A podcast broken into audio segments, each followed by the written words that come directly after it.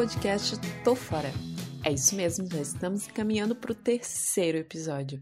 Nos episódios anteriores, falamos um pouquinho sobre o processo de mudança, qual a documentação necessária, passamos pela imigração, chegamos na Irlanda e, enfim, corremos atrás do emprego, documentação, uma acomodação. Este último episódio é para fazer um pequeno reparo, algumas informações que eu acho que ficou faltando ou complementar algumas informações que pode ser alguma dúvida de vocês. Em relação à comprovação dos 3 mil euros, vejo o pessoal perguntando muito isso. Como é feita essa comprovação? Como eu falei isso no primeiro episódio, você pode fazer essa comprovação com dinheiro em espécie mesmo. Eu trouxe o meu em uma doleira, que é uma forma mais segura para você viajar com 3 mil euros, já que é uma quantidade bastante expressiva, né? Eu fiz o seguinte: trouxe na doleira em espécie mesmo, e como eu fiz a conversão da moeda em uma casa de câmbio em Belo Horizonte, tenham cuidado também na hora que vocês forem fazer isso, porque é muito importante ser um lugar de confiança, porque o que eu mais vejo também são golpes dessas pessoas que aparecem, principalmente na internet, vendendo euro a um valor bem abaixo da cotação do dia. Toma cuidado com isso, essas pessoas, porque são golpes. Muitas delas falam que primeiro você deve realizar a transferência bancária para depois fazer a retirada dos euros. Não confie nisso, a não ser que você conheça a pessoa. Procure uma casa de câmbio, uma casa de câmbio de confiança. Pesquise a reputação da casa de câmbio na internet, veja todas as informações, comentários em relação à casa de câmbio. Faça da forma mais segura para você, porque tem uma série de golpes em relação a isso. Então, fique atento. Em relação à comprovação, você pode comprovar também através de extrato bancário. Mas o que acontece? Você pode sim ter uma conta no Brasil, nos bancos tradicionais do Brasil, como Itaú, Caixa, enfim, todos os bancos, ter essa comprovação, mas desde que o valor que você tenha nessa conta do banco brasileiro seja equivalente a 3 mil euros na cotação do euro do dia, do dia que você passar pela imigração. Fique atento a isso. E se você não tem esse valor, não quer deixar esse valor numa conta no Brasil, porque depois você vai ter que pagar uma taxa de transferência, tudo isso, você pode ter também uma conta em um desses bancos, como o N26. Muitas pessoas abrem a conta no N26 porque é uma forma rápida e fácil, e por não ser um banco físico, por ser um banco com operação virtual, é mais fácil para você resolver qualquer coisa. Mas também toma cuidado, porque eu já tive amigos que teve problemas com o antigo Leopay, que era um, a mesma espécie de banco do N26, que acabaram encerrando as contas de brasileiro e deixou a galera na mão. Não deixou de pagar o dinheiro para ninguém, mas levou um tempo e as pessoas acabaram passando um certo sufoco aí. Então também se atente a isso. Mas é uma forma segura sim o N26. Você pode abrir uma conta e se você conhece alguém aqui na Irlanda, você pode dar o um endereço para que o seu cartão chegue nesse endereço e você possa pegá-lo assim que você estiver na Irlanda. Enquanto isso, você pode usar o aplicativo, mostrar essa, com, essa confirmação do valor por aplicativo e imprime.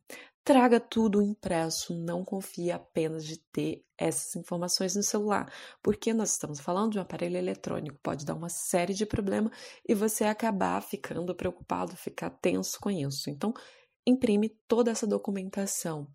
Em relação à comprovação desse dinheiro, quando você está saindo do país com uma quantidade superior a 10 mil reais, creio eu, você precisa declarar isso. É muito fácil, é só você jogar no Google como declarar.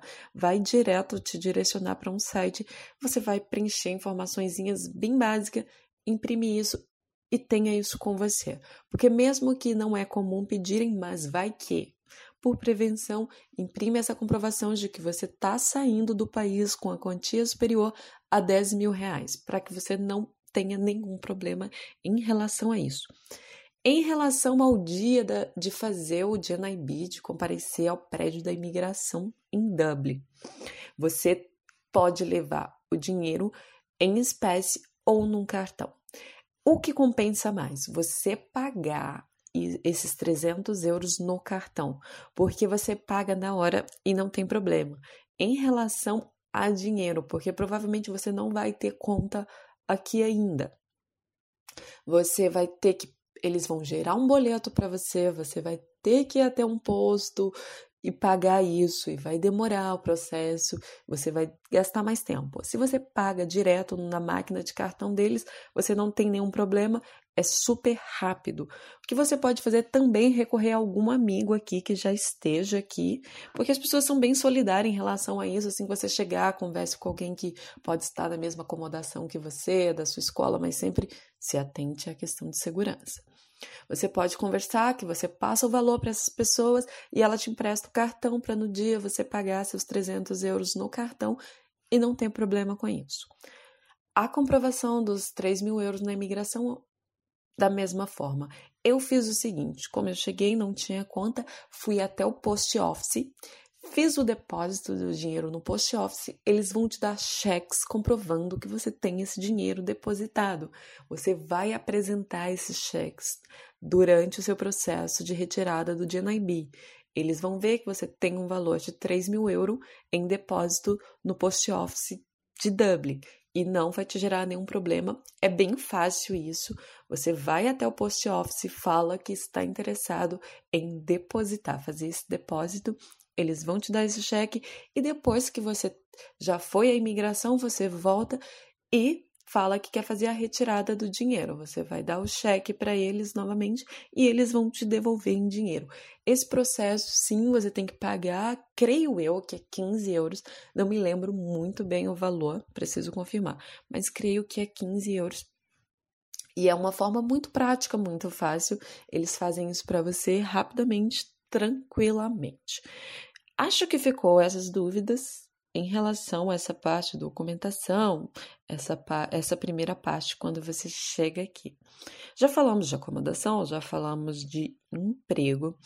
É, as pessoas perguntam muito em relação às áreas aqui, ah, como faço para arrumar um emprego na minha área, faço engenharia, faço uma série de outros empregos que é bem comum as pessoas perguntarem. O que te dificulta mais de executar? Primeiro, teu inglês tem que ser um nível muito bom para que isso aconteça, né? Porque nós estamos falando, você vai atuar numa área mais complexa, por exemplo, você é engenheiro. Como você vai estar numa empresa com outros engenheiros que todos falam inglês e você não fala um bom inglês? Então, tem que se atentar a isso. E outra coisa que dificulta é a questão do nosso visto, porque pela legislação, nosso visto só permite 20 horas de trabalho semanal e pouquíssimas empresas querem colaboradores com apenas 20 horas semanais, no mínimo 40 que eles querem. Então, isso acaba dificultando porque para recrutar você, a empresa terá que recorrer à entrada do seu processo de visto de trabalho e muitas empresas, quando pensam o trabalho que vai dar isso, ou todo o processo, eles optam por uma pessoa que já seja europeu ou possui a cidadania europeia. Então, esses são os percalços, sim, para quem quer trabalhar na sua área. Mas não estou falando que isso é impossível, que isso não acontece. Não, tem vários casos, sim, que acontecem, são mais raros, mas acontece, sim, das pessoas conseguirem trabalhar na área que elas já exercem no Brasil. Eu acho que é isso. Já dei dicas aqui que possa talvez te ajudar no teu processo de intercâmbio, mas caso novas dúvidas surjam e eu possa continuar ajudando vocês, é só deixar os comentários que eu vou estar respondendo todos. Espero de coração ter ajudado. Encerro essa primeira temporada de episódios com dicas para fazer intercâmbio. Os próximos episódios estaremos falando de assuntos diferentes, mas muito importantes aqui em relação à vivência na Irlanda. Se você tem mais interesse em relação a isso, assuntos abrangentes não somente na Irlanda, também por toda a Europa.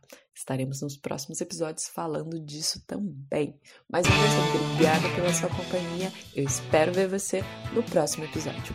Beijo e até lá!